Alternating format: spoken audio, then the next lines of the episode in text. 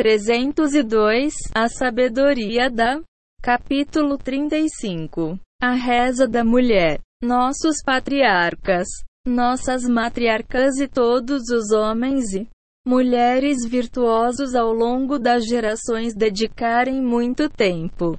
Reza, especialmente a reza pessoal. Abraão, Isaac, Jacob, Sara, Rebeca, Rachel e Lea, todos eles rezavam se a Torá as rezas de Moisés em várias situações. Shana rezou por um filho e logo depois deu à luz Samuel, que por sua vez liderou o povo de Israel. O rei David disse sobre si mesmo: Eu me dedico à oração. Ele escreveu o livro dos Salmos, que é apenas um compêndio parcial de suas inúmeras rezas. Após a destruição dos templos sagrados, a tradição de reza e Hitbald Dui continuou com Mordechai e a rainha Esther. Numa geração mais próxima à nossa, temos o santo Baal Shem Tov, o Reb Nachman de Breslav, para citar apenas alguns. Nossas luminárias de espiritualidade passaram grande parte do tempo rezando. A Torá conta muitas histórias de mulheres virtuosas que rezavam dia e noite. Nossos sábios ensinam. TB. Tratado Megla. 14. Que o nível de profecia de Sara era maior que o de Abraão. O rabino Isaac disse: Isca é Sara. E por que a chamavam Isca? Porque foi ungida. Sakita, com o Espírito Divino. Como diz a Torá: Tudo o que te disser Sara, escuta sua voz. Aspas. Gênesis 21 horas e 12 minutos.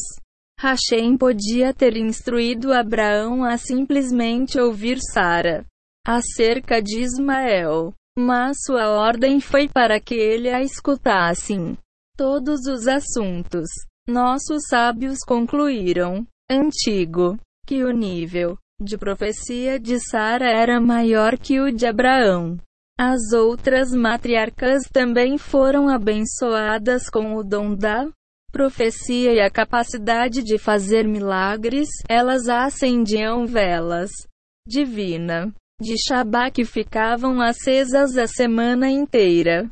A presença divina habitava em suas tendas e a água do poço subia para que fosse mais fácil retirá-la, a fim de alcançar níveis espirituais tão elevados. Essas mulheres virtuosas estavam constantemente ocupadas com seu serviço a Duz. Miriam, a profetisa, também gastou bastante tempo com reza e Hitbald Dui. Consequentemente, ela recebeu o dom da profecia. Em seu mérito, o povo judeu ainda existe. Quando os israelitas eram escravos no Egito, o faraó ordenou que matassem qualquer menino nascido entre eles. Por causa desse decreto, o líder dos filhos de Israel, Aaron, decidiu se separar de sua esposa. Yosheved, sua filha Miriam usou sua sabedoria profética para convencê-lo a desistir dessa decisão. Seu decreto é mais duro que o do faraó. Ele ordenou a morte de todos os meninos. Mas o seu decreto é contra as meninas também. E eu vejo que, no futuro, minha mãe, sua esposa, dará à luz um menino que redimira nosso povo. Amram imediatamente modificou seu decreto e se casou com Yosheved novamente. Os israelitas seguiram o exemplo e voltaram para suas esposas. Pouco tempo depois, nasceu Moisés, filho de Andrão e Yosheved. Segundo nossos sábios, quando Moisés nasceu, a casa de Andrão e Yosheved foi preenchida com uma grande luz. Midrash Mishlei 14. Amram beijou a testa da filha e disse: Sua profecia se realizou. Aspas. Mulheres determinadas. Aprendemos com as orações das mulheres virtuosas ao longo de nossa história que o poder da reza só pode ser realizado por meio de reza profusa e persistente. O Midrash Rabba pergunta: Bereshit 45 para 4. Por que nossas matriarcas eram estéreis? É, respondendo a própria pergunta, o Rabino Levi ensinou em nome do Rabino Shebo, em nome do Rabino Iokenan, porque Hashem desejou suas rezas. Hashem desejou sua conversa. Então, que nossas matriarcas sagradas rezaram e imploraram muito para poder realizar o sonho de ser mãe. Elas estavam determinadas e 304 Sabedoria da mulher obstinadas em suas rezas e rezavam incessantemente. Até que um dia Hashem atendeu às suas preces. Quando falamos de obstinação em reza, falamos de várias coisas. Em primeiro lugar, isso significa que devemos continuar a rezar persistentemente, mesmo que nossos pedidos permaneçam sem resposta. Se isso acontecer, só temos de ser mais insistentes e oferecer rezas que realmente demonstrem uma efusão da alma. Devemos também renovar as rezas, defendendo nosso caso ante Hashem com novos argumentos, mesmo que nossas rezas pareçam obstinadas e infantis. E mesmo que pareça estar faltando alguma em estilo e conteúdo. Elas ainda assim são desejáveis e gratificantes a Hashemon-se. Somente o Yeseara diz o contrário. A reza de Shana, Shana, mãe de Samuel, o profeta, estabelece um modelo de reza para todas as gerações seguintes. TB, Tratados de Beraton, 31b. Shana foi a primeira pessoa a entender a maneira adequada de rezar diante de Hashem, ou seja, murmurando em pé a quatro cúbitos de outras pessoas. Seu modo de rezar foi codificado na lei judaica como padrão de reza para a posteridade, por meio de sua sabedoria feminina. Chama agradar a Hashem e como defender seu caso diante dele. Por meio de suas rezas, ela mereceu um filho que iluminou o mundo com sua sabedoria e boas ações. Shana rezou da seguinte maneira: Mestre do universo, não criaste nada em vão nas mulheres. Criaste os olhos para ver e os ouvidos para escutar, boca para falar, as mãos para trabalhar, os pés para caminhar, mas e meus peitos? Porque os criaste se não posso amamentar uma criança? Por favor, me dê um filho e eu o amamentarei. Podemos considerar a reza de Shana como uma vitória sobre Hashem. O Talmud. TB. Tratado Bava Metzia 59b ensina que Hashem sente prazer com nossas vitórias sobre ele. Hashem nos dá a oportunidade de derrotá-lo por meio de nossas palavras e nos ajuda a vencê-lo. Assim como um pai permite que seu querido filho ganhe dele no jogo de Dreidel e receba como recompensa um chocolate ou um sonho. Hashem também age conforme a nossa vontade, já que somos seus queridos filhos, para que ele possa atender aos nossos desejos. O Reb Nachman explica, em Likutei Moharani 24, 0, ensinamento do Talmud, cante louvores a ele, que é feliz e nos permite triunfar. Pesachim 119. Quando a pessoa conversa com Hashem, ele apresenta pedidos e argumentos. É como se tentasse vencer o desejo de Hashem. E isso é bastante agradável a ele. Portanto, ele concede à pessoa as palavras com as quais ela pode vencê-lo, por assim dizer, pois isso lhe traz muito prazer. Certamente, sem a ajuda de Deus o homem não pode triunfar. Hashem é quem dá à pessoa as palavras, argumentos e 9. Oportunidades para prevalecer. Aspas. Em suma, Hashem ama quando vencemos e o convencemos a aceitar nossos pedidos. Ele próprio nos fornece os argumentos necessários e as palavras para superar sua vontade e persuadi-lo a aceitar a nossa. Devemos nos motivar com o conhecimento de que quando rezamos por algo, mas nos faltam as palavras para apresentar o apelo a Hashem, ele nos concede as palavras e afirmações necessárias pelas quais nossas rezas serão atendidas. Se você conclui que não tem nada a dizer durante a hitball de Dui, motive-se com o fato de que se você sinceramente permanece diante de Hashem e realmente deseja agir de acordo com a sua vontade, então ele mesmo lhe proverá as palavras. Hashem lhe dará palavras agradáveis e reivindicações aceitáveis. Depois de desabafar e desafogar o coração, você aprenderá coisas sobre o seu eu interior que nunca percebeu antes. Assim, a reza pessoal é ótima para autoconsciência. 306 A sabedoria da mulher.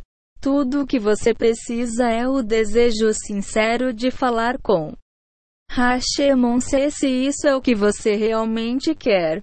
Lhe dará oportunidade e as palavras para fazê-lo. Vera que as palavras ditas durante a Hit Baldido são uma efusão do Espírito Divino. E não suas próprias palavras. Descobrirá que pode vencer com suas rezas. Desse modo, você receberá salvações milagrosas.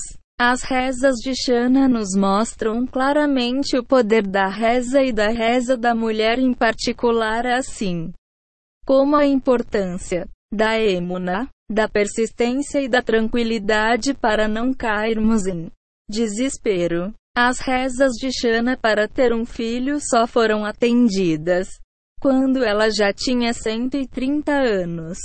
Por isso, ainda hoje muitos incluem 66. Esse modelo de reza, a reza de Shana, em suas rezas diárias. Com sua reza, Shana teve o mérito de ter um filho que se igualava a Moisés e a Arão. Como afirma o livro dos Salmos 99 para 6. Moisés e Arão estavam entre seus sacerdotes e Samuel. 37. Entre os que invocarão seu nome. Samuel foi juiz do povo de Israel e os governou. Ele era também um mestre da reza, rezando dia e noite, característica que lhe foi passada pela influência de sua mãe. O Talmud, nos tratados de Beraton, analisa alguns dos argumentos da reza de Shana. E ela disse: Samuel 1. Uma hora e onze minutos. Mestre do universo. Depois de tudo que criaste em teus mundos. É muito difícil me deres um filho. Aspas. Mestre do universo. Não esqueças tua escrava. Aspas. Ibid. Ela disse a Hashem que Afinal, sempre cumpriu as três mitzvot da mulher judia, ou seja, Nida, as leis de pureza familiar, Shalai, o acendimento das velas de Shabat. Marshana falava com o coração. Ibid 13, mestre do universo, Não criaste nada em vão nas mulheres. Criaste-os olhos para ver e os ouvidos para escutar, boca para falar, as mãos para trabalhar, os pés para caminhar, mas e meus peitos?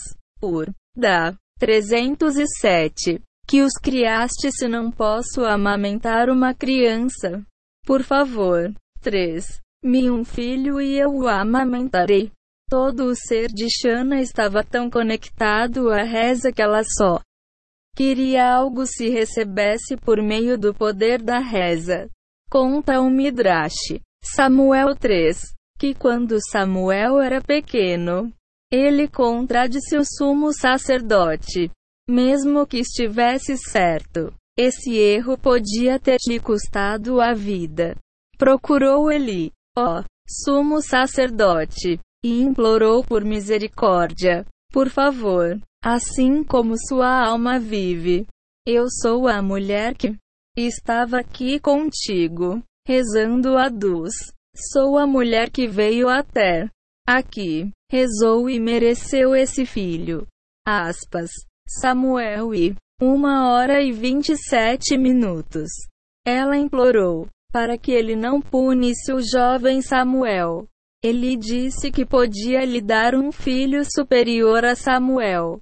Mas, Shana disse: Por esta criança eu rezei.